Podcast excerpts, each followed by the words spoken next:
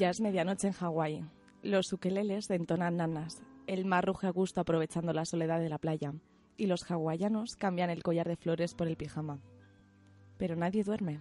Todo el mundo desafía el sueño para sintonizar desde la cama el nuevo show radiofónico que arrasa desde Honolulu hasta las orillas del Pisuerga.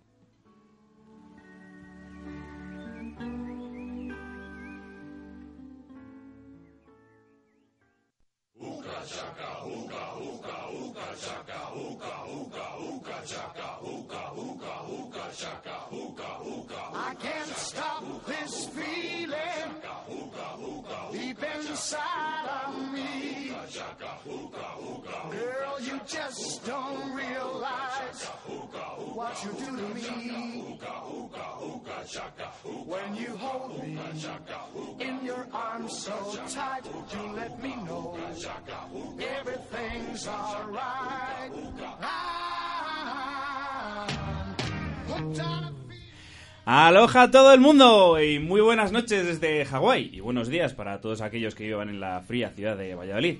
Nosotros somos unos privilegiados y estamos con un mojito de la mano. Bueno, algunos, que Sergio Fernández anda con un gin tonic cortito de la mano. ¿Qué tal? Rico, rico y con fundamento. Eh, está divino. Este tipo de cosas por la mañana es lo que apetece para el cuerpo. Sí, sí, un buen gin tonic cortito como nuestro amigo Chen le Con gusta. Lima, algún día podríamos hacer también un curso de cómo se hace un buen gin tonic. Porque hay mucha pijería por ahí, hay mucha tontería y hay que saber poner un buen gin tonic. Xavi Batusi, ¿tú qué tal? ¿Ahí vienes acompañado de buena gente o son los que esconden dinero en paraísos fiscales? Yo, ya sabes que. Mala gente. Mala, gente porque es lo que me gusta, ¿sabes? Micho Ortega, estás ahí al solito como quieres, ¿eh? Ya ves, estoy empezando a ponerme morena, aún más todavía. Hace bueno hoy por aquí, ¿eh? Un poquito. Fersan, ¿cómo vas a pervertir hoy nuestra querida ciudad de Valladolid? Hoy voy a dejar que nos perviertan un poco. Pero un poco, ¿eh? Tampoco... Ha ¿Qué sonado un poco mal, perdón. Qué mente más sucia, tío. Tú, tú. Pues no tiene nada que ver con eso. Y Diego Alonso, ¿qué tal? ¿Estás a gustito por allí? Muy a gustito. Aquí re- estoy haciendo el programa desde una hamaca, así que fetén. Sí, en plan maja desnuda, tirado. Bueno, yo, sido tú el que querido imaginarme desnudo, eso ya es tu imaginación. Bueno, y poco más que decir por ahora. Yo soy Iván Tomé y comenzamos rápidamente con Buenas noches, Hawái.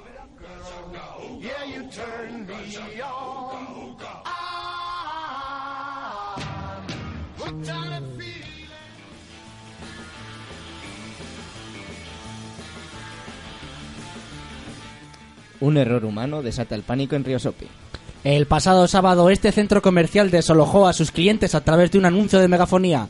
En torno a la una de la tarde, el equipo de seguridad del Río Shopping activó por error el mensaje de desalojo del recinto, lo que desató el pánico entre los 2.000 asistentes que allí se encontraban, según fuentes de este centro comercial. Desde el Río Shopping apuntan que se trató de un error humano por parte de un trabajador del centro, que pulsó el botón por un descuido. Tras el desalojo del centro, el personal de instalaciones instó a la clientela a volver a los comercios ya que se habían tratado simplemente de un error. Parece una noticia de, de estas chuscas, pero es totalmente cierto. O sea, el tío ha ido pito, pito, colorito, venga que va. Este. Yo creo que vamos a posponer esto para el debate. Yo haría debate de esto. hoy. Venga, va. Vale. Va. Decidido. Bueno, eh, seguimos con la siguiente noticia. Renault y los sindicatos cierran sus negociaciones. Renault y los sindicatos UGT, Comisiones Obreras y SCP eh, firmaron el martes el Acuerdo de Competitividad y Empleo 2017-2020 después de dos meses de negociaciones. El pacto traerá a la factoría el tercer plan industrial. Aunque aún falta la confirmación de la Dirección Central de Francia, los sindicatos ya lo dan por hecho. En el comunicado de Comisiones Obreras se leía con este acuerdo, de la misma forma que ya se consiguió con los dos anteriores planes industriales, hemos sido capaces de traer a nuestras factorías las cargas de trabajo necesarias para mantener y generar el empleo. En los próximos cuatro años se crearán 2.000 puestos de trabajo indefinidos, con lo cual se garantiza el futuro más allá de 2020. Por precaución, los sindicatos han incluido una cláusula de adjudicación efectiva en el acuerdo que dejaría sin efecto las medidas si el plan industrial no viene a España. La factoría de carrocería, montaje y la de motores serán las principales beneficiadas. Además, Renault también ha anunciado una nueva actividad de inyección de aluminio en Valladolid para 2018. Bueno, pues otro coche más, ¿no? Que nos traen a, a Valladolid. Esperemos que no sea como el modus. Oh, pues al El final, bueno, aquí no se ha vendido tanto, pero en los países asiáticos, orientales, mejor dicho, ha sido una bomba. Bueno, Eh, eh, seguro que no explotaba, ¿verdad? No, no, no. pero- Ha sido una mala comparación. Vale, joder, ya estamos. A ver si no se va a poder hacer bromas ahora de. Es una expresión que se ha utilizado toda la vida. ¿Es que cuál? Bomba. Vamos con la siguiente, Aquí en. Francia ahora mismo están los sindicatos también en pie de guerra, ¿eh?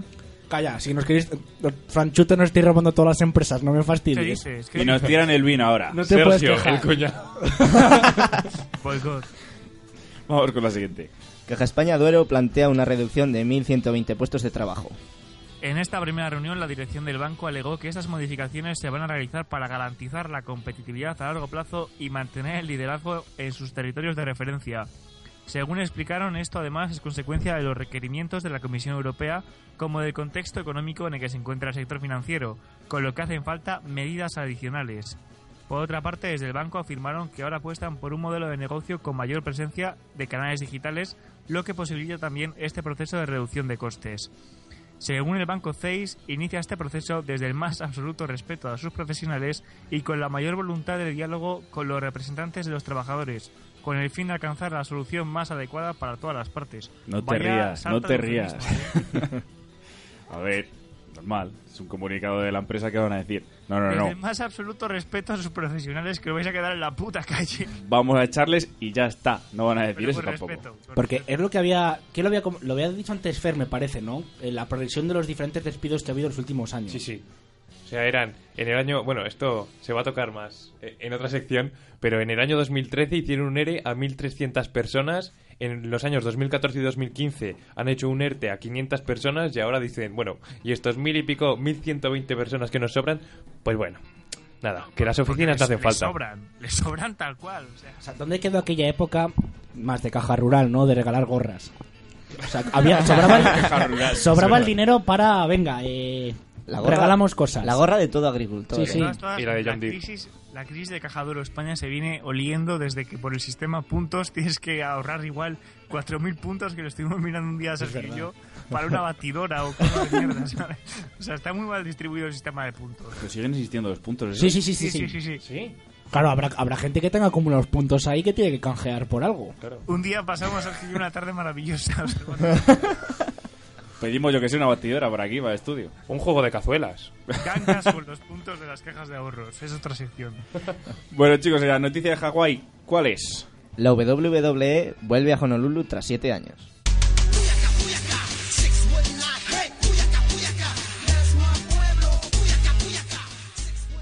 Acontecimiento sin igual en las islas. Tras más de un lustro sin disfrutar del wrestling en directo, los hawaianos podrán disfrutar el próximo 29 de junio del espectáculo de lucha libre más famoso del mundo. Los luchadores confirmados para el evento son New Day, Chris Jericho, Shinosuke Nakamura, entre otros. Las entradas se ponen a la venta el próximo 22 de abril desde las 9 de la mañana hora local en Hawái. Aquí estoy porque he venido, con porque he venido me voy. Si no te gusta mi canto, como he venido, me voy. Nos vamos. Pero volveremos. ¿Pero este Shinosuke no era el de Doraemon? E- Ese era Noara. Yo digo lo siguiente, eh, estamos sincronizando ya nuestros periodos, prácticamente Hawái Valladolid. Tenemos aquí el evento que es la Copa del Rey del Rugby y allí en la WWW. Ah. Tengo que confesar que nunca he visto ni Pressing Catch ni estas cosas. Por No. la tele tampoco. No, no, no. Hombre. Tío. Yo, yo en, era la- en esa época yo era de yo veía humor amarillo todavía, o sea, mm, Pero si iban enlazados. Claro, Sí. solo por, eso cuando se iba uno yo desconectaba ya porque me Pero- molaba ver palos entre, ¿Qué entre amarillos. qué ¿no? infancia has tenido, tío? Ni, Hulk pero ni un Hogan. día, o sea, nunca lo has visto, nunca, jamás. No, no, lo siento, no. Tienes menos credibilidad que Paco Marguenda hablando de Podemos. ahora mismo, tío. o sea, no te creo. Perdona, ¿qué tienes que decir de Marguenda? Ah, es un cielo. Ah, vale.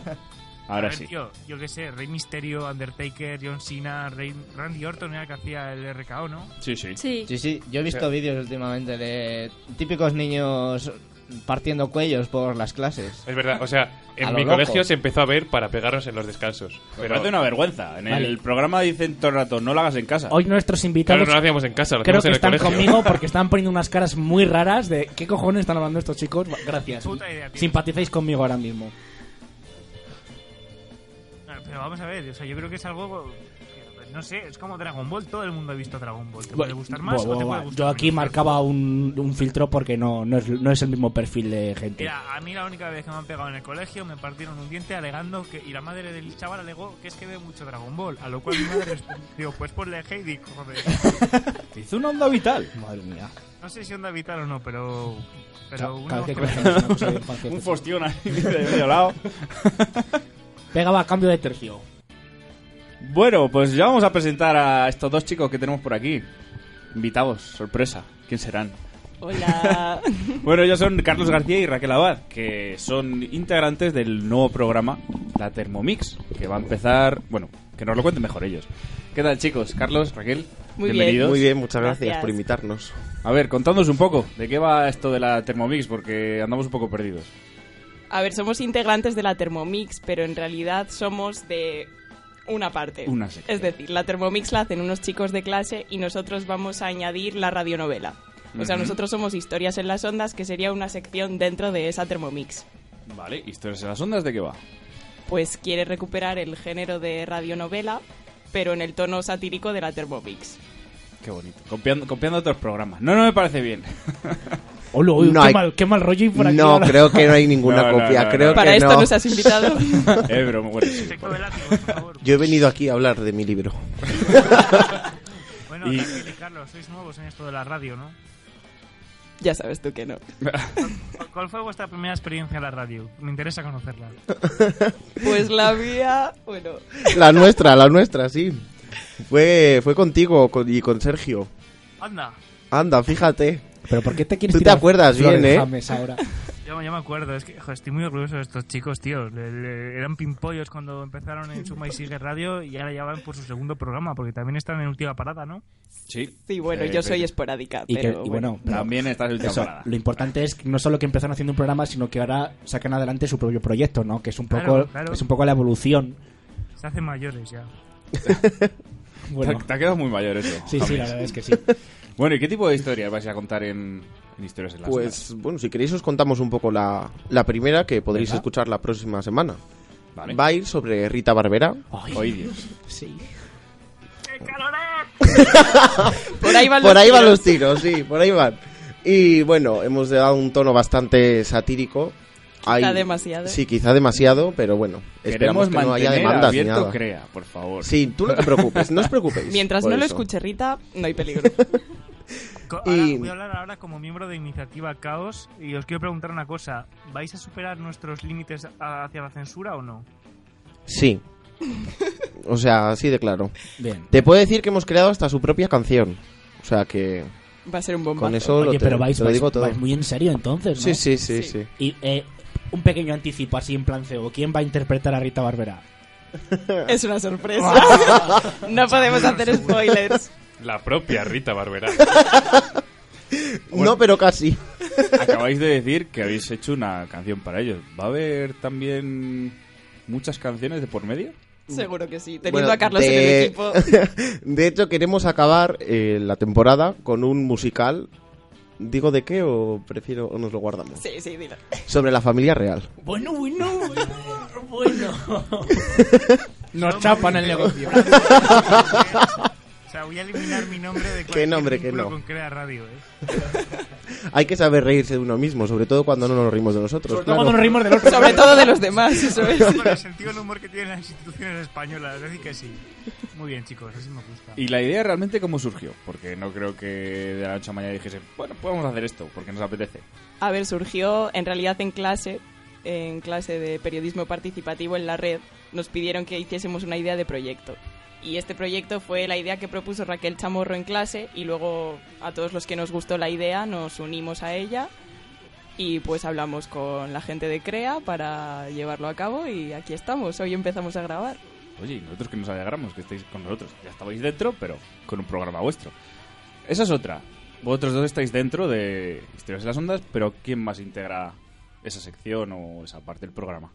Pues somos ocho personas de clase. Ocho Ujú. personas. Sí, Sí, más luego el equipo de la Thermomix. O sea, claro. O sea, el, el somos, bastante comuna. numerosos. Solo Sí, en sí, historias sí. en las ondas somos ocho más los de la Thermomix. O sea, que sí que podéis hacer un, re- realmente un musical. Sí, sí, o sea, sí. con canon de voces, con... No, no es que se pueda, es que se va a hacer. O sea, Se está ya está, está aprobado el proyecto, ya, ya. Es Tenemos duro, los ¿no? permisos. Mira, el otro día lo hablamos con dos compañeros de Acub Radio, con Raúl y con, y con Samuel, que es, es realmente es, es difícil hacer un radioteatro, ¿no? Porque requiere mucho, lo primero, bueno, interpretación, ¿no? Pues como en cualquier otro género artístico, pero sonidos, audios, o sea, tenéis el nivel muy alto, ¿eh? Espero que, que puedes alcanzarlo. ¿Crees que lo alcanzaremos? Hombre, ya de primera es una de Rita Barberá, es el gran estreno, ¿no? En, en Bueno, la sala grande. Rita Barberá va a tener una figura bastante Ah, va a estar en todos. eclesiástica también. o sea, Omnipresente. sí, va a pasar por varios momentos que, que bueno, van a ser bastante graciosos y... Algo me dice que Rita Barberá vas a ser tú, Carlos. No, no, no, no, no. No, se había barajado, pero, Lo- sí, pero lo no. Pero mejor no. Yo me la juego a chamorro, pero... Ay, bueno. ay, ay, Hagan sus apuestas. Bueno, y chicos, ¿cuándo vamos, Cinco a poder, se paga. ¿cuándo vamos a poder escuchar eh, historias en las ondas? Pues a partir Historia, del miércoles que viene vamos a grabar cada dos semanas porque si no nos suponía muchísimo trabajo y ha sido bastante complicado porque el guion es totalmente original, o sea, lo hemos hecho desde cero, no habíamos hecho una cosa así en nuestra vida, solo adaptaciones. Carlos quizás es el que más, más curtido está en este tema porque suele hacer las radionovelas para, para Última Parada. Y, y bueno, y eso, y a ver qué nos sale.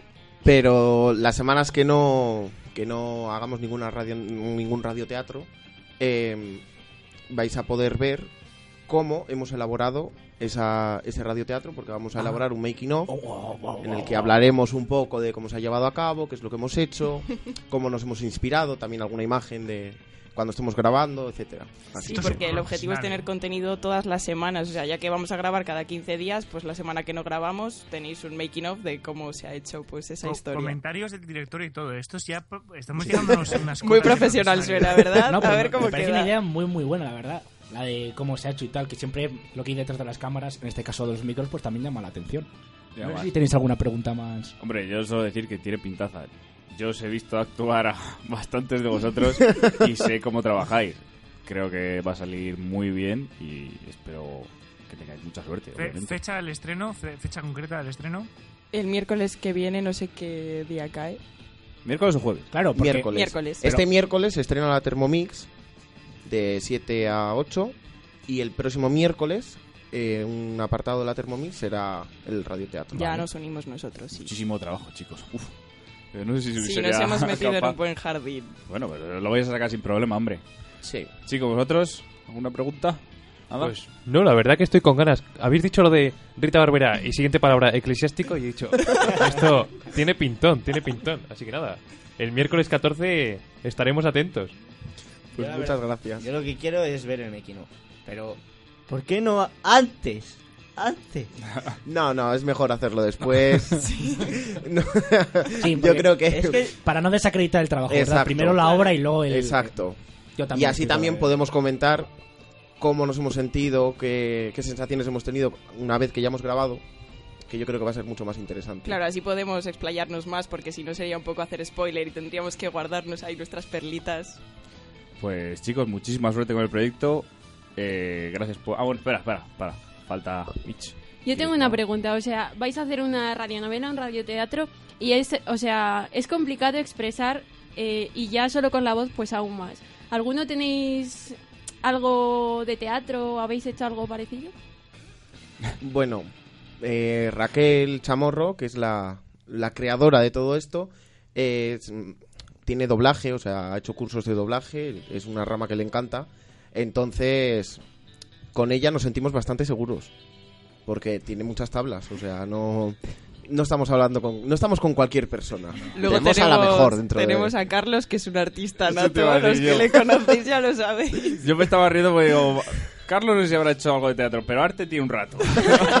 No lo he hecho, pero me gustaría. Oye, pues mira, está a tiempo. Puede ser una salida laboral, ¿no? Una, opción, una opción B.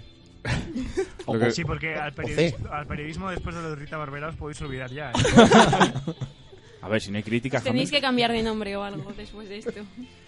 Pues lo dicho, chicos, muchísima suerte. Muchas gracias por haber venido. Y A os vosotros. invito a Gracias a que nos vosotros. acompañéis hasta el final del programa, que comentéis y que os unáis a nosotros, vamos. ¿Vale? Vale, gracias. Muchas Aquí gracias. estamos. Así que sí, ya hemos, ya que hemos, por ahí. ya que hemos presentado a unos eh, chicos, bueno, que aunque no sean todos eh, nuevos ¿no? en esto lo de la radio, ellos por ejemplo ya llevan un rodaje por detrás, vamos a presentar a unos chicos que sí que empiezan a hacer radio aquí en CREA, ¿no? Han hecho algún pinito en la facultad, ¿no? En la carrera, pero bueno. Ellos son Generación 90, ¿no? Que es otro de los programas que va a empezar aquí en CREA, que van a tratar temas, pues más bien juveniles, ¿no? Pero qué mejor que nos lo expliquen ellos mismos.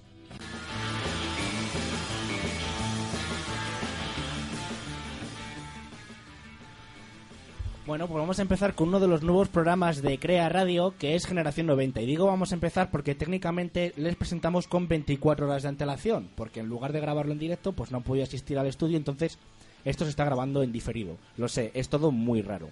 Así que sin más dilación vamos a presentar a Generación 90, este nuevo proyecto de Crea. Vamos a ir presentando primero a los diferentes integrantes y locutores del programa y luego ya, bueno, pues que nos digan lo que nos tengan que decir. Entonces vamos a ir en sentido antihorario, porque somos así de subversivos aquí. Vamos a empezar por Rocío. Hola, me llamo Rocío y nada. Tampoco hace falta que sea esto en plan reunión alcohólicos anónimos, ¿vale? No hace falta. Yo soy Rocío y mi problema es el siguiente, ¿no? Simplemente rueda. Pues eh, tengo a Rocío, Jacobo. Jacobo, Álvaro. Álvaro. Bárbara, Hola, yo soy Eva. Sí, porque tampoco hace falta decir los apellidos, ¿no? Bueno, tiramos con el nombre. Bueno, pues aquí están, aquí están los. eh, bueno, sois ocho en realidad, ¿no? ¿O no? ¿O sois siete? éramos nueve Uy, uy, buah. y ahora nos hemos quedado en cinco. Bueno, lo bueno y breve dos veces bueno. Os habéis quedado los mejores. eh, un saludo para los que ya no están aquí. Pero bueno, no pasa nada. Vamos a hablar del proyecto en sí. Bueno, contadnos, ¿de qué trata Generación 90? Bueno, pues es un programa de eh, destinado al público juvenil, ¿no? Que siempre tuvimos esa idea, dar un poco voz a, a los jóvenes y lo, lo queremos seguir enfocando de esa manera, ¿no? Empezamos así y nos gustó y queremos seguir así. Venimos con novedades, cambiamos bastante. Antes teníamos un informativo, lo hemos sust- sustituido por escenas más humorísticas. Y bueno, queremos dar otro, otro enfoque más dinámico y humorístico que lo que teníamos antes. Ponednos algún ejemplo. eh, ¿Qué diferentes cosas se pueden tratar en, en Generación 90? ¿Algún tema a lo mejor que tengáis ya pensado para el próximo programa? Pues esta semana vamos a hablar de un tema bastante mm, de moda entre los jóvenes, que es el veganismo y el vegetarianismo. Sobre todo, pues, eh, si es tan bueno como lo pintan algunas personas o tan malo como lo pintan otras. Eh, vamos a tener distintas opiniones, vamos a tener una tertulia con una chica que es vegana y va a estar interesante el programa. Oye, mira, yo soy vegetariano, por si quieres que me acerque, digo, lo... No lo está podemos mal, no está mal. Bueno, pues aquí hemos escuchado a estos chicos de Generación 90. Eso es, el que lo tenga declarado. que- Opa, que se monta un lío. Tranquilos. Pues aquí hemos escuchado, como decía, a estos chicos de Generación 90 que nos han contado pues también su proyecto, ¿no? Que se va a emitir cada 15 días, como repito, como repito lo que acaban de decir, cada 15 días, todos los jueves de una y media a dos y media. Y van a empezar con temas eh, vegetarianos y veganos. ¿Hay moda, no hay moda? ¿Qué opináis? Bueno, tú lo podrías decir mejor. Cuando, cuando les dije, ah, pues mira, yo soy vegetariano, dijeron, hostia, cuidado. Vegeta, vegeta. Bueno, para ver si hay moda o no, que mejor que escuchar este primer programa. Así que a ellos también les mandamos un saludo y mucho ánimo también en su proyecto. Y bueno, Tomé, te dejo a ti a los mandos que paso te pagamos. Nada, simplemente vamos a pasar ya a las noticias más desenfadadas. Así que, Xavi, dale. El Hospital Clínico Universitario confirma cinco embarazos por la mirada de Bertín Osborne. Milagro, falta de precaución. Científicos de todo el mundo se trasladaron el pasado fin de semana a Valladolid ante la sospecha de que varias de las mujeres asistentes a la inauguración del Rincón de Bertín podían haberse quedado embarazadas tras aguantar una mirada de 5 segundos al polifacético artista. Las mujeres con edades comprendidas entre 50 y 64 años afirman no dar crédito a lo sucedido, pero estar felices ante semejante regalo de la naturaleza. El caso más sorprendente es el de una mujer embarazada de gemelos, ya que los médicos señalan que al menos uno de los niños puede ser hijo del león de la riba, el otro gran macho ibérico asistente al evento. Yo puedo decir que casi me deja preñado a mí. O sea, que... Dijiste cuatro segundos y medio. Estuve en el evento. Eh, he de decir que también llegó León de la Riva antes para que no hubiese rivalidad, ¿sabes? Para Ah, marcar territorio, para claro. mirar unas. Pero el que movió las masas fue el otro, que nada más llegar. ¡Ay, ay, fotos! Eh, es que te- tenía que pasar. Es que iba a pasar, estaba claro. Mira, yo te digo una cosa, metes Eh. en ese, en ese bar en ese momento al conde Lequio, vale, y a Julio Iglesias. Y bueno, se monta, se monta ahí un- un- una orgía de... es, que, de- es que de hecho en Paraíso, las típicas eh, cintas de banderitas que se cuelgan en fiestas, eh, Sí. eran bragas todo en la calle Paraíso. es que ese era un desfile, es que, que no se estaba inaccesible. Decían, no, hay tráfico y retenciones por tema de calles cortadas, que es mentira. Eran Por mujeres locas. La calle Paraíso, por un momento la calle Paraíso se convirtió en el barrio húmedo de León. bueno, yo creo que podemos continuar. Bueno, Xavi, dale. La churrería Erchus anuncia un ERE. La multinacional Erchus, con sus dos locales en Valladolid, anuncia un expediente de regulación de, empre- de empleo. En su negocio, claro. Así es, la famosa churrería de Valladolid se suma al carro de las multinacionales Lauki y Dulciora en esto de cerrar sus negocios en esta ciudad. La empresa pasaría a tener de 7 trabajadores a 5, lo cual sería inviable e insoportable en esta empresa. Lo que sup- supuestamente, según el dueño, anuncia que habrá un, pues eso, una reducción de los gastos, ¿no? Y así se podría compensar y sacar el negocio adelante.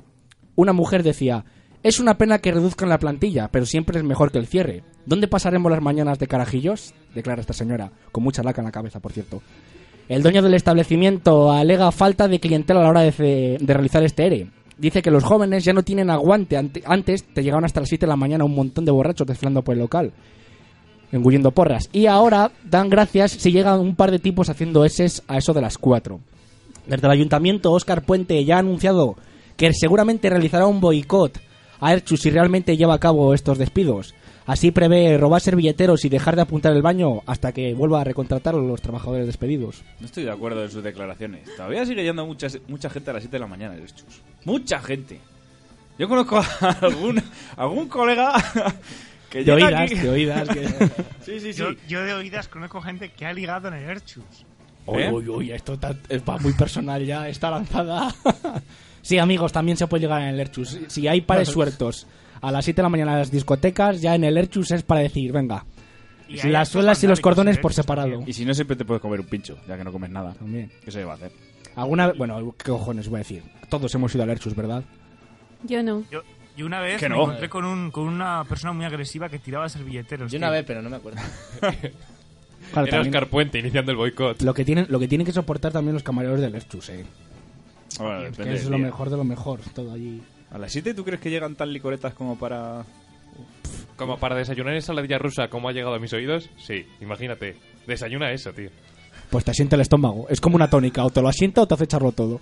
Pues yo pediría churros para untarlos en la, en la ensaladilla rusa ahí en Badurnada de Mayonesa, tío.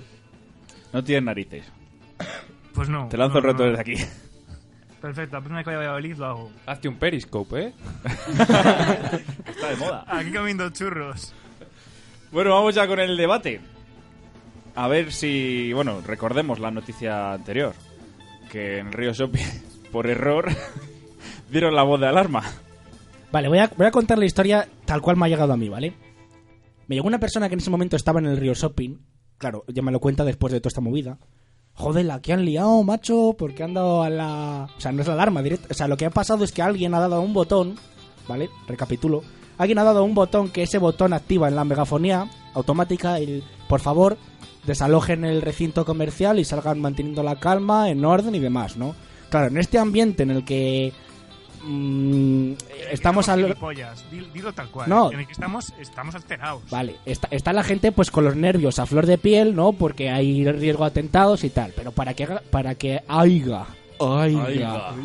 para que haiga un atentado en Valladolid, pues mm, que puede pasar, ¿no? Porque puede pasar a cualquiera, pero se nos está yendo de las manos este el tema este de los atentados. Pero tú imagínate el titular. El Estado Islámico reivindica el atentado en Arroyo de la Encomienda.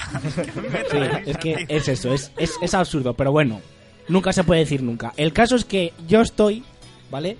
Perdón, esta persona me dice que claro, que menudo caos, que eso de salir de manera ordenada, olvídate, o sea, la gente corriendo por los pasillos, los dueños de los negocios bajando las persianas a la carrera para poder salir también, un follón de la leche. Los que ya están en el río shopping tienen las puertas rotatorias, giratorias, giran, giran, pero nunca toria.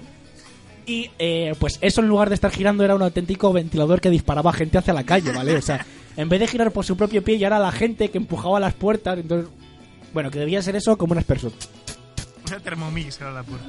Bien, eh, ¿qué es lo que ha pasado? Hasta donde tengo entendido, en ese momento el turno de seguridad lo llevaban dos mujeres. ¿Vale? Porque yo ya estaba pensando en que eran dos hombres aburridos que le decía uno a otro, ¿no tienes huevos? No los tienes a dar al botón del pánico. ¿Que no? ¿Que no lo tengo? Dar, botón del pánico. Pero no, hasta donde tengo entendido eran dos mujeres las que estaban en el... O sea, que no era en plan una demostrar la hombría, que podrían haber dicho, no, tienes ovarios a hacerlo. Esos llegaron del Erchus, poco antes. Sí, sí, sí, sí, joder, macho. Y eso es lo que pasó, o sea, que alguien dio al botón y lo... No, por error. Oye, ¿esto es un debate o es un monólogo? Eh, No, no, el tema de debate debería ser si estamos demasiado emparanoiados ya, porque de verdad. O sea, yo mira, te pongo el ejemplo de lo que veo aquí en mi día a día. En todos los, super- en todos los super- vamos, centros comerciales de aquí de, de Francia, ahí está el plan Vigipigat, que es un triangulito rojo por el cual te, te registran al, al entrar. Tío, pero- O sea, si ti- Dime, dime. No, a ver, quiero decirte que, tío, estás hablando de una ciudad que es París, ¿vale? Y que Claro, es, pues es ahí- ahí te 600 voy, o sea- veces lo que es Arroyo de la Encomienda. Ahí te voy, que si estuvierais viviendo en el, en el Vigipigat, en el que en cada centro comercial hay muchísima seguridad, incluso de ejército, en el que te registran, en el que tal, entiendo el estado de pánico, pero que somos Valladolid, tío, que, que te quiero decir que, vamos, yo, yo soy un yihadista y si quiero llamar la atención, no voy a rollo la encomienda. Es que sí, que, Quiero pensar que estamos seguros. que yo esté, la- que yo en esté la... la- misma, pero yo es que enfocaría el debate en que si pulsaron el botón por error o fue intencionado.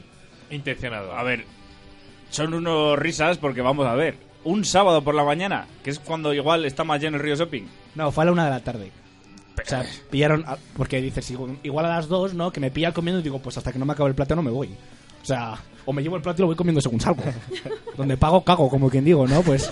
Y también digo yo que esos botones tendrán, yo que sé, una etiqueta, un Es que sea rojo para me, que esos me- toques. me imagino que está, está la mesa llena de botones negros y luego hay uno que es el rojo, efectivamente, ¿no? O sea, en plan, no tocar, como lanzador de misiles, que tiene un protector de plástico que levantas antes de pulsar. Pues yo, yo creo que debería ser esto como, como para lanzar las bombas nucleares, que debería tener cada asegurarte una llave y sincronizarlas a la vez para poder pulsar el botón.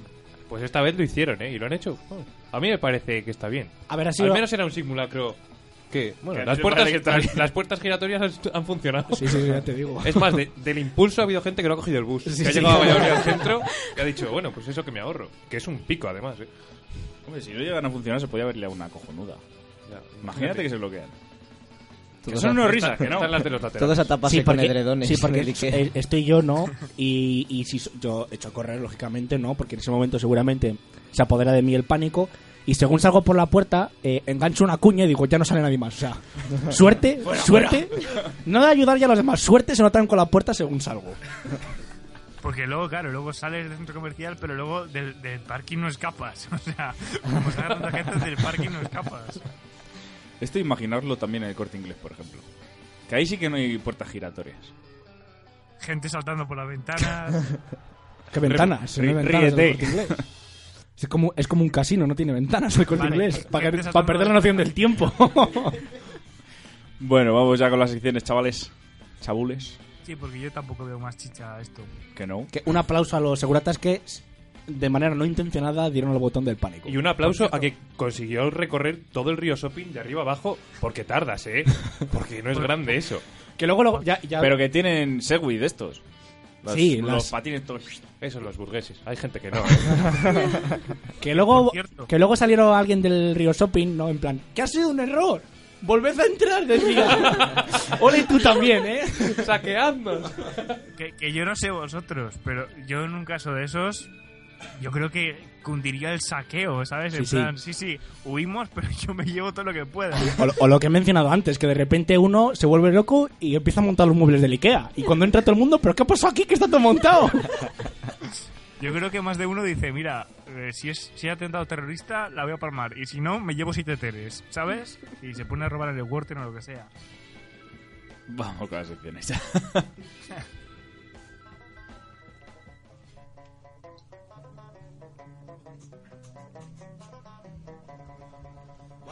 merry month of May, now from me home I started, left the girls and two, and nearly broken hearted, saluted father dear, kissed me darling mother, drank Antes de nada, a mí cada vez que cada vez que empieza tu sección me preocupa porque no veo la ganga. Ah, pues hoy lo he enseñado antes. de- Lo que, como has venido un pelín tarde, Tío, no. No, oh, espera. Abre la puerta. Iba a salir un monolito ahí. Buenos días familia, hoy os traigo algo chulo chulo. Podríamos decir que es de coleccionista. La cosa de fuckers hoy. Cierra, que hace frío. Porque no abandonamos el tema de Bertín y su nueva atasca. Y caemos ahora en otro gran fucker. Que ya, se ha, ya ha sido mencionado en este programa, por cierto. En este caso fuimos a dar una vuelta la semana pasada, Iván y yo, al, al reto. No al rastro, al reto. Y bueno, primero que quedamos a las 10 de la mañana. Paso de leer el guion. Pero quedamos a las bien. 10 de la mañana.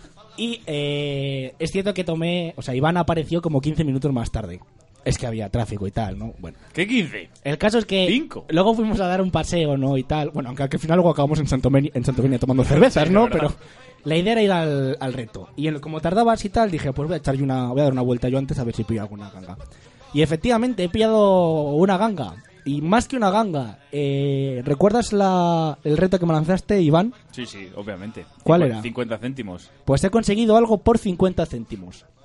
Pero no es solo una cosa por 50 céntimos, he pillado 5 por 2,50. Que al cambio sale 5 cosas por No, vale, no valen sellos, tío. Vale, bien, veo que, veo que estáis fuertes en matemáticas. Así que sí, amigos. Sí, yo tengo el cambio muy He conseguido el, el siguiente. El siguiente. La siguiente ganga. Voy a poner la canción por tema de derechos, solo la voy a poner 17 segundos, ¿vale?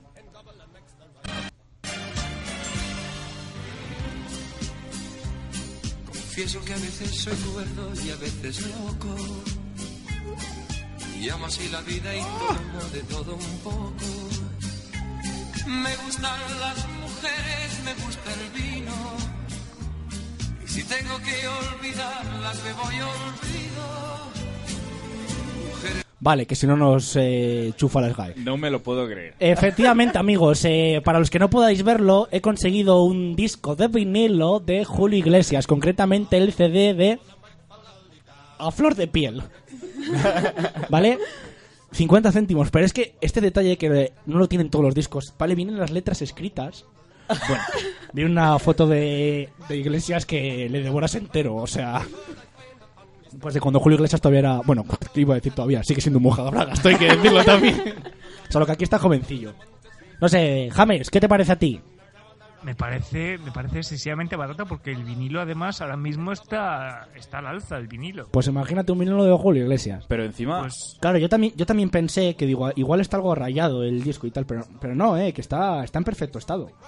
Pero tienes un reproductor para vinilos tú. Eh, yo no, apa, apa mi, mi, mi padre está, está arreglando uno y tal, entonces pues dije, pues voy a comprar unos vinilos.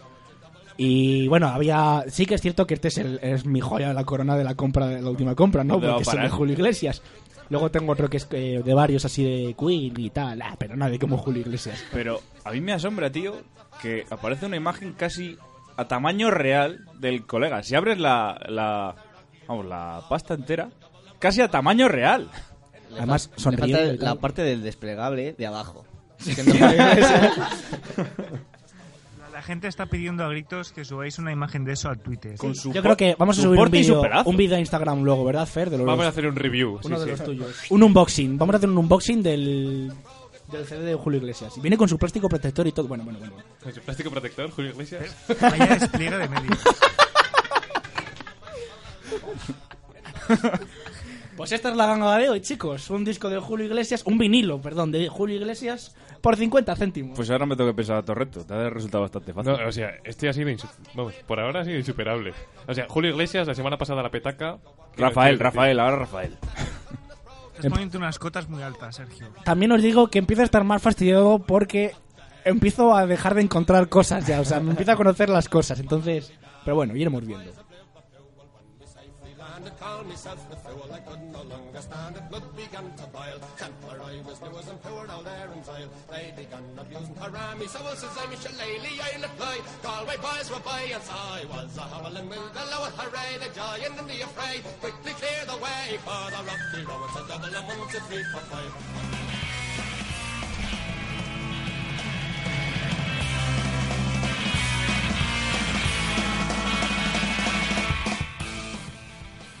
Bueno, pues bienvenidos otra vez más a, al Apocalipsis en Valladolid. Hola. Hola. Ah, perdón. Bueno, si quieres No, hablar, no, no, no, no, no. coméntalo. Simplemente te quería saludar. Ah, bueno. caes muy bien. Gracias, gracias Iván, tú a mí también. Bueno, os quiero lanzar una pregunta. ¿Qué tienen en común Seychelles, Barbados y las, islas y las Islas Caimán? Unas playas cojonudas. Gracias por reventarlo. Ah, estaban aquí con eso. Sí, tío. Es que no sabes, joder. Bueno, en realidad no, que en vez de llenarse cada fin de semana de turistas asiáticos con cámaras de fotos, allí va gente engominada y con, y con carteras escupiendo billetes. Y eso es lo que queremos que se convierta en nuestra ciudad. Valladolid salvaje de hoy va a ser un Valladolid si fuese un paraíso fiscal. Curioso que todos estos países tengan playas exóticas, para eso también tenemos nosotros moreras. Bueno, excepto Londres, que también es paraíso fiscal y está todo el día lloviendo. Se deben cumplir ciertas condiciones. No tener convenios tributarios eh, con otros países, ofrecer secreto bancario y comercial, no tener control de movimientos y tener dos regímenes tributarios, uno para los nacionales y otro para los extranjeros. ¿Qué nos dice esto? Que tenemos que establecernos como país. Algo complicado si nos fijamos en Cataluña o el País Vasco. Bueno, nacionalismos aparte, en definitiva, tendríamos afincados en nuestras fronteras a artistas, deportistas, banqueros incluso, joder, quién sabe, Dioni en, el, en Valladolid. Lo que haríamos sería blanquear dinero, que no es meter billetes en lejía, perdón, ¿eh? Eh, yo lo intenté. Sino ponerles nombre a. Vamos, poner ese dinero a nombre de empresas o personas que, bueno, para no levantar sospechas de dónde proviene ese dinero. Esa gente se llama testaferros. Yo creo que en Valladolid habría bastantes de esos porque siempre buscamos el negocio. Es como cuando va el fontanero a casa, dices, no, házmelo sin IVA. ¿El fontanero está siendo un testaferro? Sí, no, eres tú. No voy a ser yo. Hay anuncios en farolas de estos de coger el teléfono móvil que son testaferros. Eh, En serio, pues sí, sí. a lo mejor. Sí.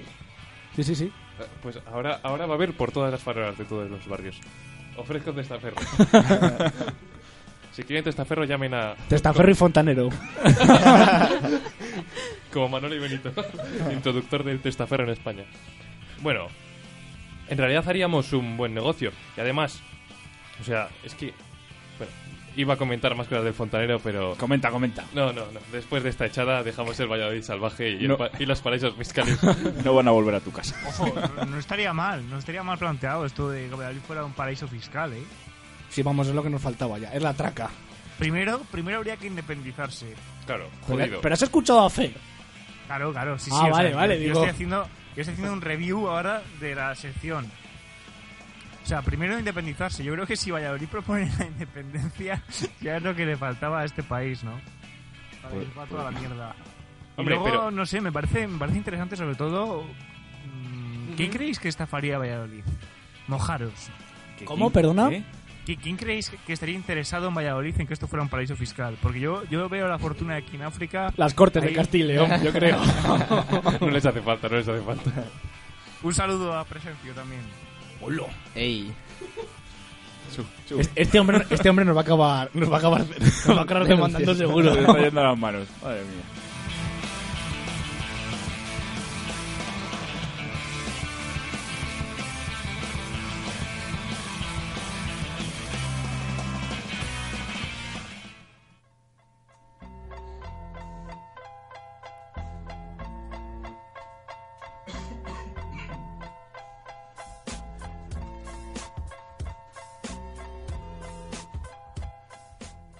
Esta vez os traemos una encuesta recién salida del horno. Bueno, suponiendo que todos ya sabéis lo que son los papeles del Pana- de Panamá, con lo que se ha dicho estos días en la prensa formal, os traemos a este hombre que va marcando la línea de los comentarios en esta ocasión. Eso es, el que lo tenga declarado que duerma tranquilo, pero el que no lo tenga declarado que, que, pague, que vaya a la justicia y que, y que dé cuentas, vamos, eso está claro. Se puede tener perfectamente el dinero donde quieras, pero si tú dices el dinero que tienes, supongo que no hay problema. Otra cosa es esconderlo, que es lo que hacen muchos. No estoy de acuerdo. Yo puedo tener el dinero bajo la cama que no tengo por qué decir cuánto tengo. Ni dónde y lo lo tengo tienes. escondido. De hecho, es una de las prácticas más comunes para evadir impuestos. No tener dinero en ningún lado. y cobrar las nóminas en efectivo en lugar de... Son pequeñas corruptelas que existe. Podríamos hacer un día un manual de cómo estafar al gobierno sin ser ese técnicamente un estafador. De vez en cuando me preocupa, Sergio. Sí, ¿verdad? Yo también pienso a veces que soy un poco sociópata. Pues no, no estaría mal, mal, ¿no? El manual desde Hawái para estafar al gobierno español. Por cierto, antes lo hemos estado comentando, me parece que Hawái también tiene una política fiscal un tanto abierta. ¿Cómo que te parece, Sergio? Vivimos aquí, lo sabemos perfectamente. Somos un paraíso fiscal. Pero tú no estás en Francia, tú estás en muchos lados a la vez, macho. Soy, soy omnipresente, tío. Ahora, ahora es Dios. Bueno, en segundo lugar llega un anciano que pone el dinero por delante. Luego ya que hagan lo que quieran, pero primero la pasta.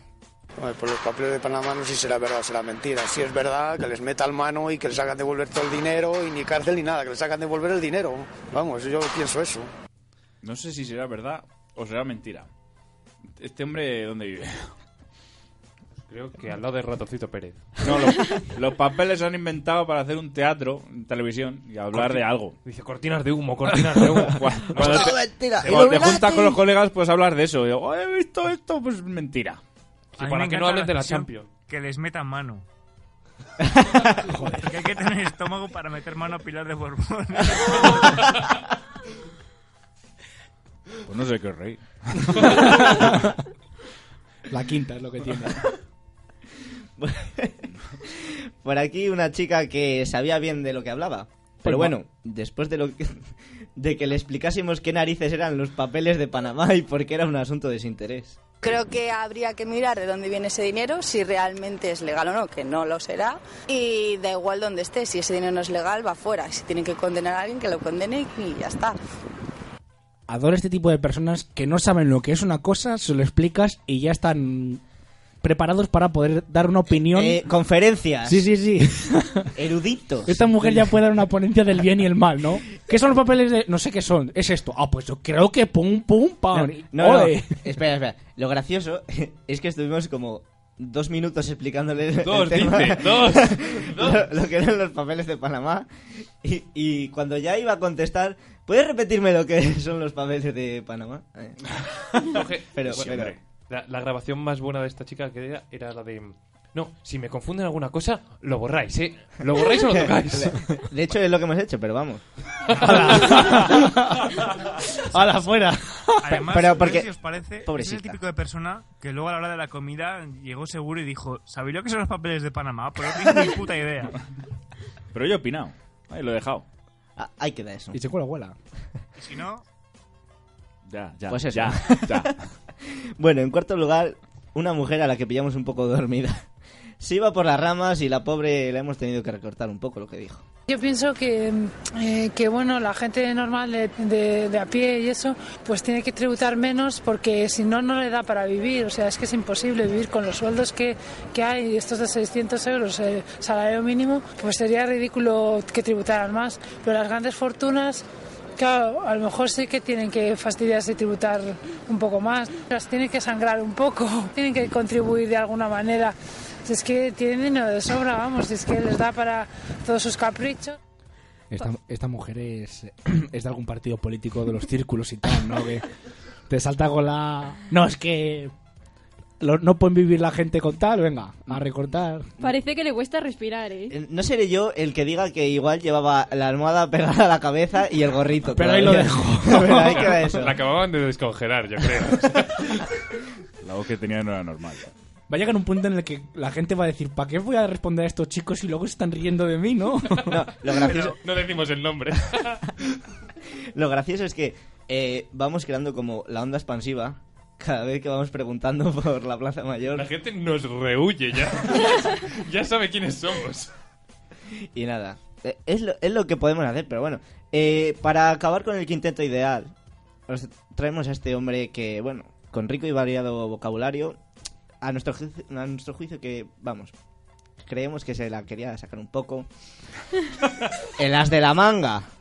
Ah, Así que juzgad vosotros mismos. Papeles de Panamá, bueno, pues eso, eso es algo muy habitual en las grandes fortunas. Quiero decir que se ha venido haciendo siempre y hasta que no metan mano en ello se hará siempre. Como tú dices, es legal siempre y cuando se cumplan determinadas condiciones sobre las cuentas opacas y sobre todo el tema de, de declararlo aquí, ¿no?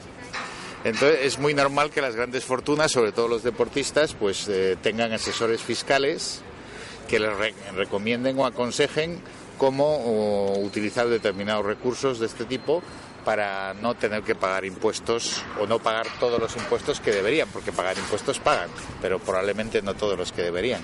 Entonces, si no se hace en las condiciones legales, no, no cabe duda de que es un, es un delito fiscal que debía estar perseguido.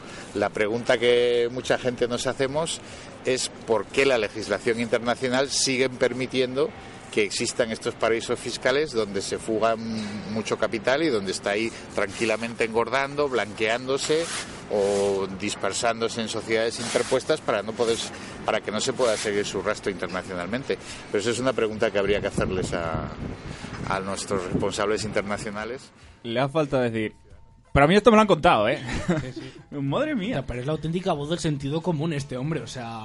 Eh, En ese momento estaba en plan... mm, cuando se informó del tema estaba absorbiendo conceptos que igual si le escupes también lo absorbe, ¿sabes?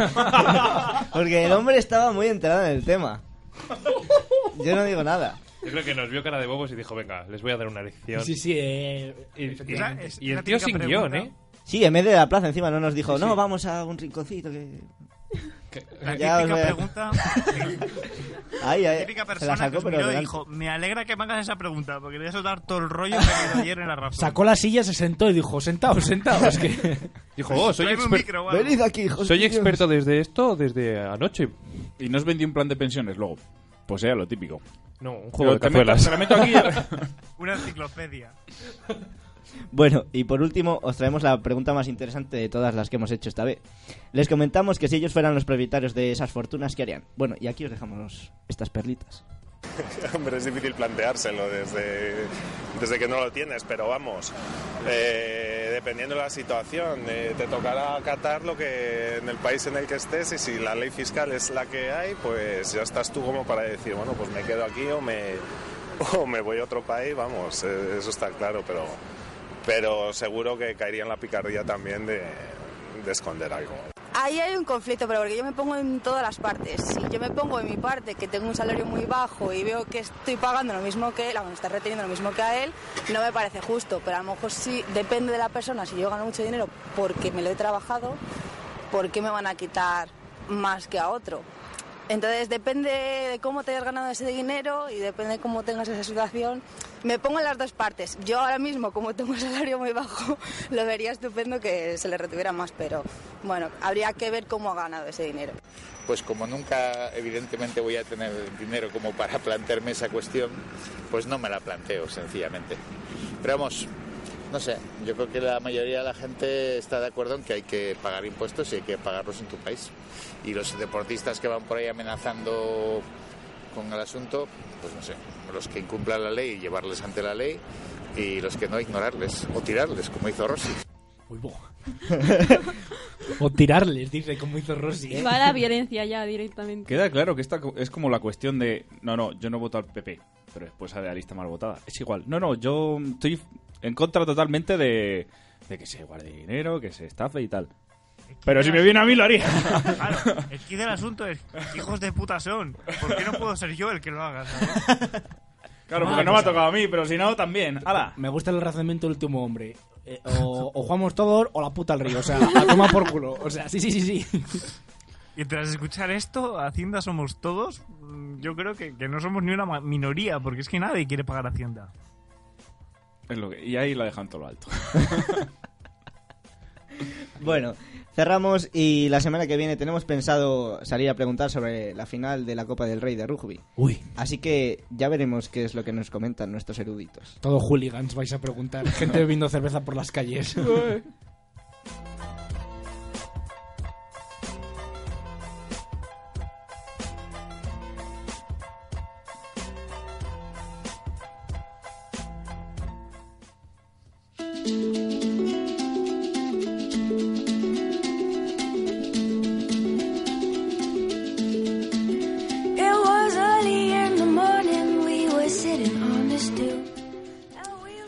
Pues nada, hoy vengo con una pequeña gran rareza que me he encontrado por ahí. Y de nuevo en inglés. Swiss Army Men, película que se estrenará este año y que traducido vendría a ser algo así como El hombre del ejército suizo. No me preguntéis el porqué de este título, pero viendo un poco el tráiler se puede intuir que es otra idea de olla, como en toda la película en general. De primeras vemos a un tipo a puntito de colgarse del cuello con una soga. Y no, no en plan juego sexual, que os ve venir. Amantes del porno sosado masoquista. El tipo quiere quitarse la vida porque se encuentra solo y desamparado en una isla desierta. De repente, frente a él y saliendo del mismísimo reino de Neptuno, para los que no se enteren eh, del mismísimo mar, aparece un cuerpo inanimado, inerte, más seco que la mojama. no literalmente, está mojado por el agua del mar, no me seáis tiquismiquis, por favor. En definitiva, más muerto que el pene de alguno cuando ve el culito desnudo de Yoko Ono. Que no lo digo yo, que a mí, que a mí me, lo han, que a mí me lo han contado, ¿vale? A mí me han dicho algo de esto. Corría por ahí una foto... en- Bueno, da igual. Ya, ya, ya. Bueno, ¿y a quién pertenece este cuerpo? Pues no es otro que a Harry Potter. La magia no te ha salvado esta, ¿eh, pillín? Mucho derrotar a Voldemort y echarle los tejos a la hermana de tu mejor amigo, pero no se había evitado a la parca. Sí está claro que la que molaba ahí era Hermione, que más de uno veía las pelis por ella. ¿Eh? por aquí levantan mucho, por aquí levantan mucho la mano. ¡Culpable! es que ¿cuántas varitas han levantado? ¿Verdad? No hay, no hay nada mejor para referirse a Emma Watson. En las películas, en las feminismo, ¿Verdad? Que hace referencia a los penes que ha levantado. Tío, sutil, sutil. Bueno, da igual. Sutil. Vamos, que esto es lo más sutil del mundo para decir pene. Nunca nadie lo ha hecho antes. Pues eso, que el muerto no es otro que Daniel Radcliffe. ¿Y qué hace nada más aparecer en pantalla? Pues embarrar el campo de juego. Se tira un cuesco mañanero de los que hacen época. Y a partir de ahí comienza la locura del tráiler. El tipo que se estaba colgando lo toma como su mejor amigo y lo utiliza para pasar el rato y no volverse más loco aún. Y digo más porque el colega está ya como las maracas de Machín, que se imagina al muerto hablando, le mete una muleta en la boca, como empalándolo, y le, y le aprieta el costillar para que la lance a modo de cuerda contra un árbol. Una locura de estas que hacen época. Y si le dais un poco al coco, sobre todo al que tengo enfrente, Sergio, esta película la habéis visto antes.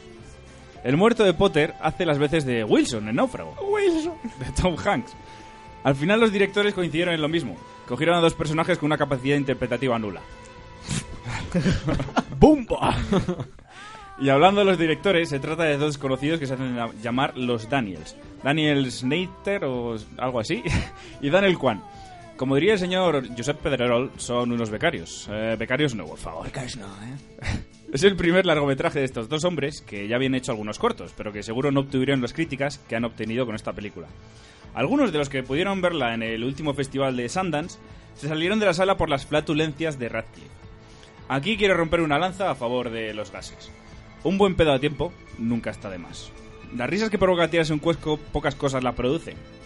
No me digas que no. ¿Y lo placentero que suele tu propio metano bajo las sábanas? ¿Eh? Ah, ahora no me vengáis que no hacéis ninguno. Hombre, no, ya veis. En este estudio de radio, anda, si las paradas se hablarán. Venga, dejemos la aceptación social, hombre. Venga, soltemos los cuatro vientos, va. Mejor fuera que dentro. Va, haz el favor. Mejor fuera que dentro. Mejor fuera que dentro. ¡Mejor fuera que dentro! Ahora soy creyente. Bueno, yo no voy a ser como esos repipis que se salieron de la sala y a pesar de que parece que quiero hatear esta película, mantengo unas altas expectativas en la misma, además viendo quiénes completan el reparto. Paul Dano, que es el chaval mudo de Pequeña Miss Sunshine, y Mary, María Elizabeth Winstead, también conocida por teñirse el pelo cuando hizo de Ramona Flowers en Scott Pilgrim contra el mundo. A Hammer esto le gustará. Son un caballo por ahí.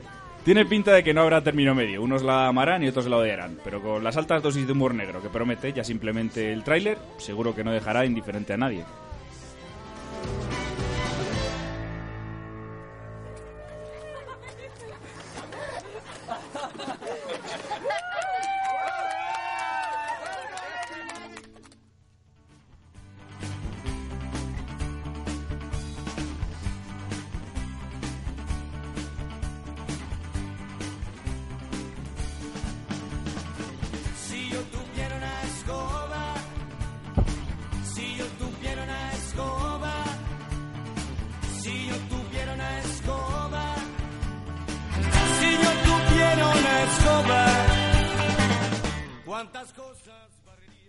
Muy buenas y bienvenidos de nuevo al Escobazo, la sección del dolor donde soltamos alguna tollina a quien haya patinado durante esta semana.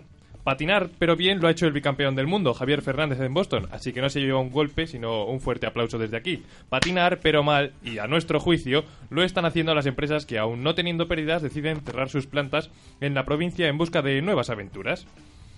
Hace unas semanas nos encontrábamos en todas las portadas las propuesta, vamos, la propuesta de Lactalis de cerrar Lauki con la idea de repartir sus 80 trabajadores en otras plantas. Hace apenas unos días, Mondelez anunciaba el cierre para antes del 2017 la fábrica de Dulciora.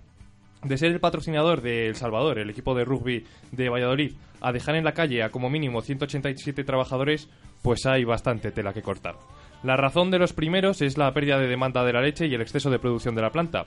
Bueno, la de los segundos pertenece a compraventas internacionales que se traduce en un supuesto traslado a Francia y a Polonia. Ambos temas salieron en papel en ediciones del norte de Castilla. Norte de Castilla, que está... Estamos perdiendo tu micro. Un momentito. Un change. Espera. Ahora tienes en tres, ¿eh? directo. Ya está, ya está. Hola, qué guay. A tres. Con lo, con lo serio que estaba y lo mucho que me cuesta ponerme serio. Eh, así. Bueno, que se producen, se traducen en un supuesto traslado de, vamos, a Francia y a Polonia. Ah, Vamos. Salieron en, en el norte de Castilla, ambas portadas. Norte de Castilla que está impreso en Printolit. El 31 de marzo, Vocento, empresa que cerró el año pasado sin pérdidas, es más, con ganancias de casi 4 millones de euros, anunció el cierre de la imprenta después de 8 años de vida y 24 millones de euros de inversión. 30 y- 35 empleados se quedan en la calle. Esto creo que no va a ocupar muchas portadas. El copetín de la semana lo ponía ayer mismo el Banco CEIS, que para los que no sabemos mucho sobre esto es el Banco de Caja España de Inversiones, Salamanca y Soria. Es bueno, sociedad anónima. Es un banco que creado por Caja España Duero, que operó en Castilla y León, vamos, que opera actualmente en Castilla y León, Cáceres y Madrid y en 2014 pasó a ser una filial de Unicaja Banco. Despedirá hasta un máximo hasta un máximo de 1120 empleados, es decir, la tercera parte del total de su plantilla. Un banco que ha recibido 1.129 millones de euros de dinero público, que ha realizado un ERE hace tres años a 1.230, a 1.230 empleados, que cerró el año pasado con pérdidas de 11 millones de euros y que incluso ese dato resulta esperanzador si lo comparamos con los 108 millones de pérdidas del 2014. La razón es que no se cumplen con las exigencias de Bruselas. La excusa, a grosso modo, es que tantas oficinas ya no son necesarias si fusionamos bancos y cajas, y deben estar en lo cierto, porque la decisión sigue la estela del Santander que pretende clausurar 450 oficinas y el BBVA, que acabará con el, 70 y- el 75% de sus locales. Sabemos que es difícil que este escobazo llegue a tantas y tantas personas que se lo merecen, pero tenemos un poco la esperanza de que recuerden algún zapatillazo de madre, que hacía reconsiderar muchas cosas.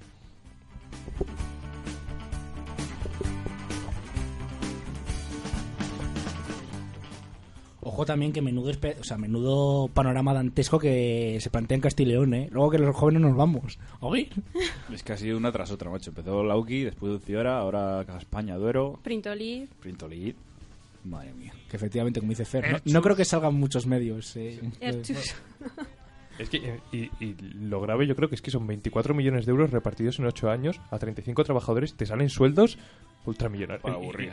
Igual no se reparte íntegro Por, entre por ellos. eso. a ver cómo lo han gestionado.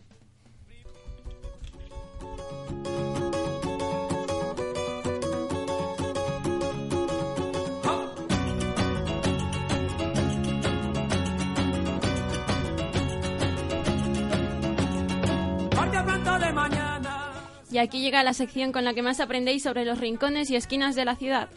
Os tengo que confesar que esta semana ando bastante liada y he andado un poco indecisa sobre qué contaros. Así que pregunté al equipo y me dieron algunas propuestas, pero elegí la de Batusi que me sobornó para, para que eligiese la suya. Tío. Uy, uy, uy. Es un mafioso, es un pequeño mafioso. Eso es hacer la guarra, ¿eh? Li- Little Italy. Little Italy. Bueno, más o menos elegí la suya. Me dijo que podía averiguar sobre moreras y entonces mm, me puse a buscar y encontré unas fotos de la playa ya por el 65 que me llamaron mucho la atención. Y es que no tenemos nada que envidiar a los hawaianos. ¿Cuántas ciudades pueden decir que tienen playa? Valencia puede decirlo. No, pero vamos, no te preocupes que tenemos otras muchas cosas, ¿eh? La tuvimos. Os la Espera. quitamos, ok. Nos Un día- las propiasteis. Un día se llevaron la arena. Y ya está. Ahí acabó la playa. Es propia. Pero seguimos teniendo río, ¿eh? Es verdad, es verdad. Hasta que nos lo quitéis, seguimos teniendo río. Bueno, Valencia la tuvo. Y bastante de ciudades también. Pero ¿cuántas ciudades que estén a 250 kilómetros del mar la tienen? Los de Valladolid eh, la tenemos. Y es el momento de, es el momento de confesar eh, una cosa. ¿Os habéis bañado alguna vez en esta playa? No. No me consta, voy a decir. Porque Moreras es una zona... Un poco turbia, sí. ¿Os acordáis de la mierda esta de, de reto en redes sociales llamado El legado de Tibu? Mm, No. Sí, sí. Un compañero nuestro de promoción llamado Iván Díaz Royal, que le mandamos un, un saludo, se metió y no volvió a ser el mismo nunca. No. Salió más tonto todavía. Aquellos barros, ahora lo entiendo todo. Seguro que la mayoría no os habéis metido porque hoy el río está bastante contaminado. Pero las imágenes de mediados del siglo pasado muestran una playa con cientos de bañistas en el agua. Y es que el pisuerga que pasa por esta zona siempre ha estado muy vivo. Fijaos que en el siglo XIX hasta le daban uso en invierno. Los curas ingleses del colegio de San Albano patinaban sobre sus aguas heladas. Así que ya tenemos un plan para el próximo invierno. Patinar sobre el pisuerga, si os atrevéis, claro. Y ojo, que también se practicaban deportes. Frente al Puente Mayor se jugaba el, al waterpolo. Pero no cualquier partido, no, no. Sino que se jugó uno de los primeros partidos del país entre los equipos que tienen unos nombres muy, muy originales, el Rana y el Cangrejo. Hostia, menudo duelo. Parece, parece el nombre de, de dos delincuentes. como, como el vaquilla y el corneta. Está ahí ahí la cosa, yo creo.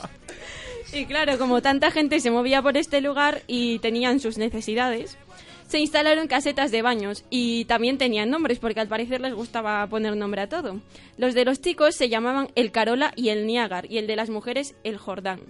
¿Por qué pusieron nombres a los baños y por qué estos nombres? Buah, buah, menuda historia. Ni, ni idea, vaya, eh, pero que menuda historia. Yo es que no me atrevo ni, ni, ni a lanzar suposiciones.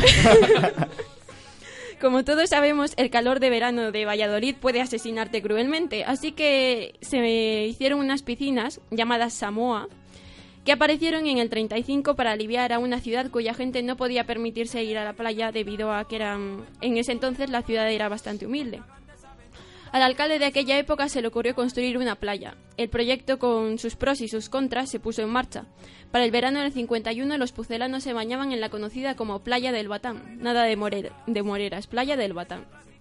Tenían hasta sus propios vestuarios. En principio la playa era pequeñita, pero la tuvieron que hacer más grande debido a que cada vez iba más gente. ¿Pero qué le faltaba a esa playa? ¿Qué se os ocurre que le faltaba? Una canoa. Agua salubre. Unos, unos pedales de estos de... Sí, las- las pedaletas, es verdad. Pedaletas. Pues no, nada de eso. Le faltaba un, chiringui- un chiringuito, como toda buena playa. Y en el 53 se montó el primer chiringuito. Y para el dueño fue un negocio redondo en el verano, ya que el baño abría el apetito de los bañistas que iban a comer y beber ahí por poco precio. Yo sé mucha gente que solo va por el chiringuito. La arena ni la toca. Pues si es que en- estamos obsesionados en medir la calidad de una playa por bandera azul. No, playas muy limpias. ¿Qué cojones? Una, una, eh, se mide la calidad de la playa según los chiringos que haya. ¿Cuántos chiringuitos por metro Un 6 cuadrado? chiringos, un 9 chiringos, un 12 chiringos. Me gusta como piensas. Claro. Bueno, así pasaron veranos y veranos hasta que surgió la playa que conocemos hoy. Lo mismo un día te encuentras un playero que un día un barco hundido, como ha ocurrido. Un, no sé, creo que el año pasado, creo recordar, encontraron una barca metálica, no un barco, que os estabais ya aquí imaginando el Titanic o algo parecido, eh, metálica en la playa y nadie, nadie sabía muy bien cómo no se había visto antes. Bueno, ya muy pocos se bañan en el Pisuerga porque les parece desagradable y hay olores extraños. Aquí Batusi me pidió que investigase acerca de por qué olía orina en, en el puente mayor. ¿En y serio si- hace falta investigarlo? No, no. ¿Desde Bueno, qué fecha? ¿Por, por qué Ah, no? vale. Eso, ¿desde qué fecha? ¿Desde qué fecha? Que me he liado. Y, en fin, la mayoría van a tomar el sol, emborracharse o practicar algún deporte en la playa. Quien viese la playa y el río abarrotados en el 65 como si del, mi- del mismísimo venidor se tratase. Cierto, Ay. por cierto, ¿os acordáis de la propuesta electoral que lanzó León de la Riva en 2011 de que iba a poner piscinas flotantes en Moreras? Pues mira, algo- Pues no. O sea, Nah, Una como tantas que no cumplió, como el soterramiento, ¿sabes? O sea, pero es que lo, prometió. O sea, ¡Hala! Tío, te has levantado muy hater. ¿Qué te pasa? Indignado. Hay, hay una, hay una hay una jaula para peces en mitad del Pisuerga hecha a base de carros de compra. Sí, De monedas, cuando- de fiestas, claro. Porque la gente tiene... Yo creo que hay un concurso ya, ¿no? A ver quién lanza el carro más lejos. hace un par de años se confundió uno y se tiró desde el puente. Dijo, no, tú no, el carro. ¿Ves? Ese fue... Estoy seguro que ese fue el mismo que ha pulsado el botón del río Sopin. No hay huevos, le dijeron. ¿Que no? Se le va a la policía luego.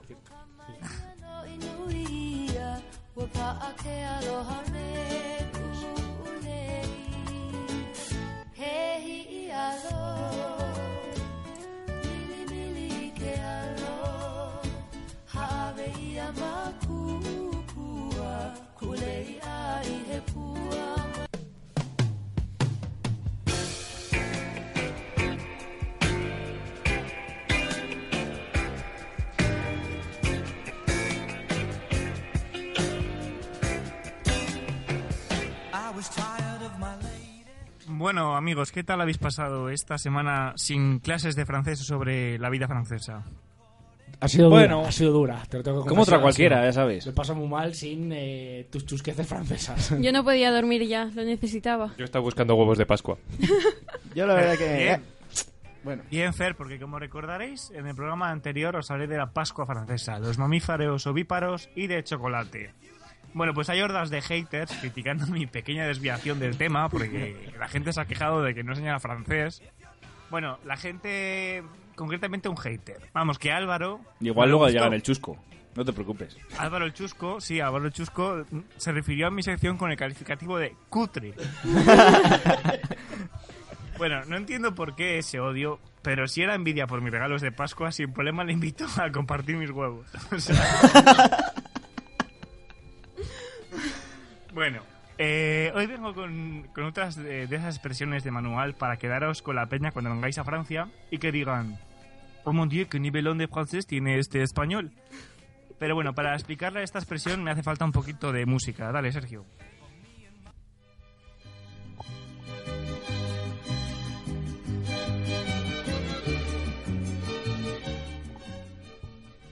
¿Reconocéis la canción, no? Ese... No, que va. La cucaracha. Let it be de los Beatles. Muy bien. Chicos, vamos a, vamos a, a poner la, la maquinaria del pensamiento en marcha. La expresión de hoy es avoir le cafard, que literalmente significa tener la cucaracha. Pero metafóricamente, ¿qué significa? ¿Cómo Yo es? doy tres Repi- opciones. Repítela, porfa. ¿Tener la cucaracha o tener la cucaracha? Tener la cucaracha. Tenerla. Es Tener, algo- tener la cucaracha. O sea, no, no hay pronombre la, Ya, ya, ya. artículo la, ¿vale? ¿Es algo como que indica mala suerte o algo así? No, yo os doy tres opciones, ¿vale? Y Ah, ya vale. vosotros debatís. La opción A es estar hecho a prueba de bombas nucleares. Por Ah, eso que las cucarachas son los únicos animales que, su- que sobrevivirían, ¿vale? La opción B es estar más triste que tras un concierto acústico de Dorian. Y la C es ser más tacaño que los restaurantes que cobran por el ketchup. Pensad. Yo creo que va a ser la primera, porque como en París están un poco así, ¿no? La de... ¡Hola! Pero si las opciones las has dado tú. Claro, tú lo has dejado a huevo. Pero, pero la comparación con París la has puesto tú, hijo de puta. Que es francesa. Yo no utilizo aquí... ¿Cómo es? ¿A- ¿Cómo? Avoir la le- cucaracha. Le Ah, bueno, claro, seguro, seguro que era así. Y ya está. Eh, James, ¿cómo era? Avoir le cafard. Pero a ver, avoir es un verbo, hay que conjugarlo. O sea, normalmente tendrías que decir je le coifard. O sea, yo tengo la cucaracha. Le Yo te comprendo, James, que yo he dado francés. No sé. ¿Pero ¿Tú sabes a qué me refiero? No, no sé a qué te refieres, pero, pero sé a qué te refieres Pero en lo de lo- conjugar los verbos. Pero yo he dado francés. entonces. Tu ne me compré entonces. El No me eso es. Venga, yo me, yo me la juego por la C. Yo también me la juego por la C. Ser más tacaño que los restaurantes se cobran por el ketchup. Sí. Hmm. Cierto. A mí es que lo de Dorian me tira bastante. Porque. Supongo, supongo que porque las cucarachas... eres un ser triste ya de por sí. Sí, yo soy. Pues he de decir que el que ha acertado ha sido Fer. ¡Toma! Solo tú podías hacer esa comparación. Triste. Avoir le cafard significa estar, estar triste, estar tristón y, y bueno, mm, no sé qué os parece, a mí es que me parece una expresión bastante curiosa, ¿no? O sea, a mí... ¡Chorrala! a mí una cucaracha me inspira asco, me inspira desconfianza, me, me- pero tristeza no. ¿Por qué dices curiosa si quieres decir que te parece una puta mierda? Bueno, una, una puta mierda o no, nosotros te- también tenemos expresiones en España. Tirar la casa por la ventana, ¿qué mierda de expresiones es Pues Pero- exactamente una mierda. James. James, escúchame. ¿Pero has preguntado por qué lo de la cucaracha? No, me he limitado a, a Ya. plantear... Ya, Para otro programa. Tampoco vamos a forzar la máquina. Vale, entonces, por hacer el Vamos a resumen, ver, yo la soy- expresión yo soy es. para- ¿eh? La expresión es. Avoir le cafard. Vale, y. Ah, si os dais cuenta, si os dais cuenta de esta sutileza, es le cafard, no la cafard, porque cucaracha es masculino aquí. En plan, Sería cucaracho, ¿vale? Sutileza. Vale. Pero quiero decir, y se utiliza en un contexto en el que alguien Está está muy triste. triste, tío. Pues dije, me han despedido del trabajo. Je le cafard, le cafard. Oye, yo tengo la, yo tengo la curiosidad Vale, de cómo se dice kazajo en francés. ¿Eh? Kazajo en francés, ¿cómo se dice? Porque a lo mejor está más orientado a un kazajo que a una cucaracha. Pero kazajo de, de habitantes de Kazajistán. A ver, a ver. No, ojo, a los llamados, llámalos como habitante quieras. de Soria. El gentilicio, el gentilicio de Sevilla me parece que no es kazajo todavía. Pues de qué va a ser, leñe. Ay, madre mía. Tendría, tendría que investigar. Sí, tiene, por favor, es Por- que no te, lo, favor. no te lo has planteado. ¿No está bien planteado yo qué? Está, está perfectamente planteado. Si vosotros los que le estoy dando. Lo que me estoy poniendo en apuros, pues no, callaos ya. En fin, ya sabéis, eh, esto ha sido todo por hoy en frases de francés que no son... No, no me acuerdo ni cómo se llama. Tremenda- tremendamente útiles, pero... y ya que no son ¿Qué? necesarias, pero sí tremendamente Ah, útiles. eso, Gracias, eso. Fer. Hoy ha sido mi paladín, te quiero, tío. Lo reviento.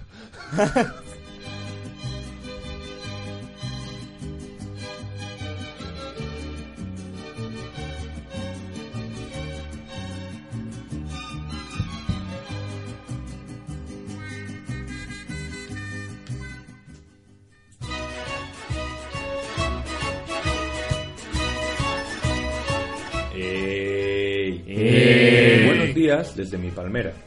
Megatron. La palabra es Megatron. Para los que no sepáis lo que es, esta es una máquina encargada de generar humo en las discotecas y garitos de la noche. Siento la pobreza de la definición. Es cierto que quizá hubiera sido mejor que lo hubiera explicado el bueno de Batusi. Lo digo por sus recurrentes alusiones a Bagur en este programa. Bueno, palo un tanto injusto a Xavi cuando en el estudio de Crear Radio hay un espécimen al que se le llena la boca hablando de los huevos de Pascua. Sin ánimo de ser vulgar y sin desviarnos del foco, debemos hablar del Megatron, de las cortinas de humo que están apareciendo en Valladolid y de los aberrantes niveles de manipulación política y periodística en esta ciudad. El PP, de la mano de Ruiz Medrano, ha criticado el excesivo protagonismo de Óscar Puente en la gestión de las crisis de Dulciora o de Lauki. Es sorprendente que yo siga siendo el único que vea relación entre Renault, Dulciora y la citada Lauki y el nacimiento de Buenas noches Hawái. Esto no quita que sea de agradecer que la red social favorita del alcalde sea Twitter. Lo digo por lo de limitar los posts a 140 caracteres, vaya. No quiero pensar la brasa que daría en Tinder de vuelta a casa un sábado en el búho de las 3 de la mañana. Pero en Valladolid, ¿quién quiere leche o gominolas si tiene cerveza? Y esto es lo que va a haber en la final de Copa de Rugby entre el Quesos y el Chami. Por cierto, el rey para unos y ciudadano Felipe de Borbón para Alberto Garzón no podrá acudir a la final de su torneo en Zorrilla. Pero lo dicho, quien quiere una corona en el palco sí puede tener una mago en tribuna. El que no sé si bebe cerveza, pero parece poseído por el espíritu de la gominola, es Juan Vicente Herrera, que sigue viviendo una adolescencia rebelde. El otro día se volvió a enfrentar con Papá Estado, en esta ocasión con el Tito Montoro que abroncó a las comunidades por incumplir el objetivo de déficit. Vamos, que el tío se queja de que se gasta demasiada propina y Herrera le dice que necesita más, lo típico cuando suben el precio de las pipas del kiosco de Santa Cruz. Quién sabe, quizá en esa fase rebelde haya sido Herrera el que haya levantado el chivato de las alarmas de Río Shopping para robar unos calzoncillos del Primark. No os extrañéis si dentro de poco empiezan a aparecer pintadas en presidencia ante los atónitos ojos del acomodado vecino de Cobaresa. Yo, que por las noches el único spray que utilizo es el del matamosquitos para dormir bien, me retiro hasta la semana que viene. Buenas noches, señores, y hasta la vista.